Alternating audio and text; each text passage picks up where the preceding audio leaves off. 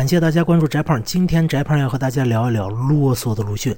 鲁迅先生的纪念刘和珍君呢，是我们中学里边非常重要的一篇文章，但是这篇文章却写的非常啰嗦。首先，我们看大结构啊，一共全文七个小节，第一个小节写刘和珍君死了。我想写点东西。第二个小节就开始写什么呢？我觉得我有必要写一点东西。第三个小节呢，就是回忆他是第一次怎么样和刘和珍君见面，以及之后和刘和珍君有什么样的交集。第四个小节就开始写当时请愿到底是怎么回事，刘和珍君是怎么样被谋杀的。那么第五个小节呢，就开始写当他知道刘和珍君。是那样被虐杀之后，他心里边的那种沉痛，尤其是看到中外的杀人者个个昂起头来，却不知道脸上有血污。哎，这句写的非常棒。第六个小节呢，就开始写刘和珍死了，我非常的哀痛，尤其是不但他的死让我感觉哀痛，也让他的师友亲友感觉哀痛，而且呢，还让一些。这个无恶意的闲人和有恶意的闲人，这些坏人用流言来污蔑了刘和珍君，这使得我更加的伤痛。而第七个小节呢，笔锋一转，说虽然我们中国人这么坏啊，我是向来是不但以最坏的恶意来揣测中国人的，但是我依然能看到中国妇女这种勇毅啊，中国还是有希望的。这就是整个文章的七个小节，它的一个结构。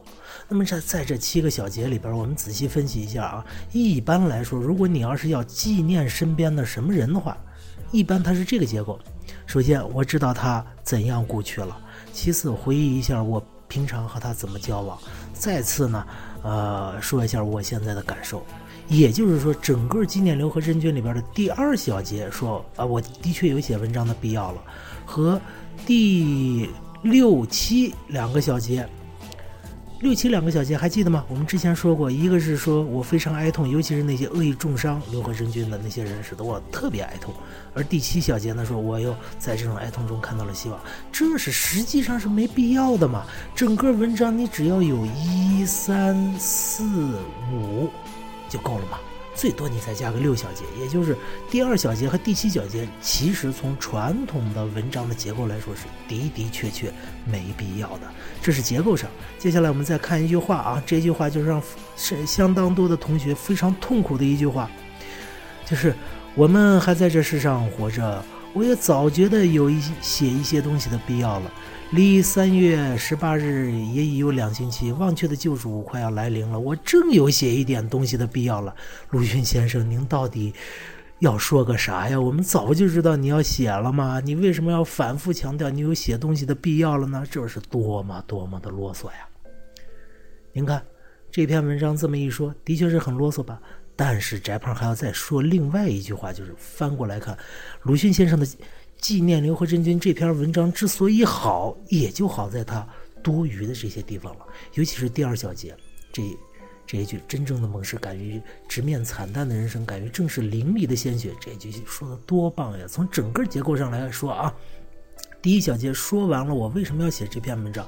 第二小节，鲁迅先生心里那种悲痛无法释放，还要再专门单独拎出来这么一个小节来写一写自己在知道刘和珍君被杀之后的那种心头的痛，感情非常的真挚。而后边六七小节就更不用说了。第五小节说：“哎呀，这种虐杀实在是让人觉得痛心。”但是第六小节呢？鲁迅先生说的一句非常非常好的话呀，就是说，这个青年学生的游行就像是煤的形成，当时用大量的木材，结果却只是一小块儿，但是请愿是不在其中的，更何况是徒手。这实际上鲁迅先生在反思这些青年到底怎么了，青年的运动到底有没有用。而第七小节呢？也正是鲁迅先生更加高妙的一个地方。如果这个人对社会完全的绝望的话，他是绝对不会多说一个字儿的，他绝对是那个沉默的大多数，像王小波先生说的一样。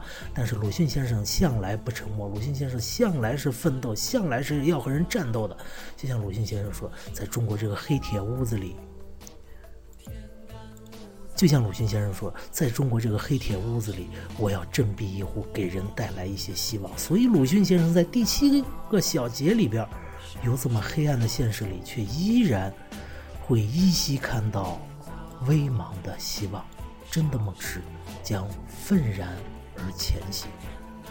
这正是鲁迅先生的伟大，这也正是这篇文章的精髓所在。